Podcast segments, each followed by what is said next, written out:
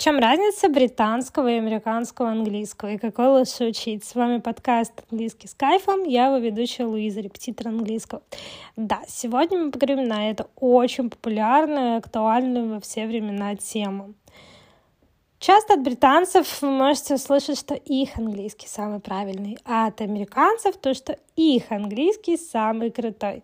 Э, есть некая конкуренция, есть некая предвзятость у некоторых людей э, в плане вариантов языков, э, но все-таки давайте разбираться, какой лучше выбрать и как это сделать, и как освоить британский и американский языки.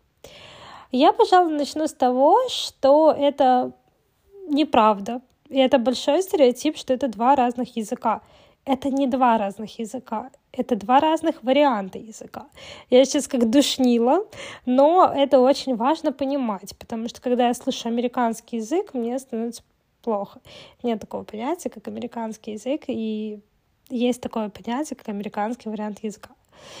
И что вообще выбрать? Это вот такая очень большая дилемма для многих людей, потому что как бы не знаешь, с чего начать. Есть такой вариант, есть такой, что лучше. Я скажу так, что своим ученикам я даю американский английский, потому что он более популярен в Европе. А большинство учеников у меня в Европе. Понятно, что если человек собирается приезжать в Британию, тут уже другой вопрос. Тут, конечно, британский английский и никак иначе. Э, поэтому все зависит от целей, от того, зачем вы учите английский, где вы хотите жить, какие фильмы вы в будущем хотите смотреть, британский или американский, и с какими людьми вы будете общаться. Я не могу сказать, что разница между британским а, и американским английским настолько огромная, что они не понимают друг друга ну, понятное дело, что понимают. То есть, если вы знаете английский, вы можете прекрасно себя чувствовать как в Британии, так и в Америке. Но все-таки многие люди не знают, как определиться, и тут уже, как я и говорила, нужно слушать свое сердечко и смотреть, какие у вас цели. Британский э, английский. Что это вообще такое? Это прекрасный, красивый вариант языка. Э, но по мнению большинства, и в частности по моему мнению, он сложнее американского английского, и это очень логично. Почему? Дело в том, что мы с вами больше окружены американским английским. Потому что песни в основном, ну, спеты певцами из Америки, которые сейчас популярны. Сериалы в основном популярны американские. То есть мы окружены с вами американским английским в большей мере, чем британским английским не так много людей, кто смотрит только британские сериалы и слушает только британские песни. Поэтому нам легче понимать американцев, нежели британцев, потому что мы банально их больше слышим и слушаем. Британский английский освоить не так сложно. Просто нужно выработать привычку смотреть британские сериалы, слушать британских ютуберов э, и читать британские книги. То есть, по сути, э, принцип того, чтобы освоить американский британский английский, он одинаковый. Хотите американский английский, окружаете себя американским английским, хотите британский, окружаете себя британским. Все. А в чем вообще разница? А, разница в произношении. Само собой, я думаю, все понимают, что британский и американский акценты совершенно разные. А, есть разница в словах. Например, если британец на слово lift скажет lift, то американец скажет elevator.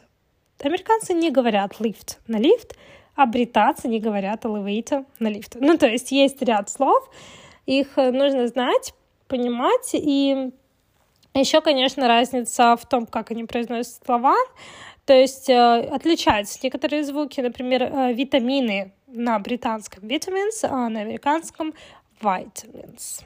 То есть тут прослеживается такая вот разница звука. Следующее — это написание слов. Тоже порой отличается британское от американского. Там, ну, например, цвет. Американцы пишут как color, color. Вообще учителю так нельзя говорить, но я тут согрешу. А британцы все-таки добавляют там буковку U зачастую. Ну, на самом деле, Лучше знать и тот, и тот вариант. Вообще в идеале.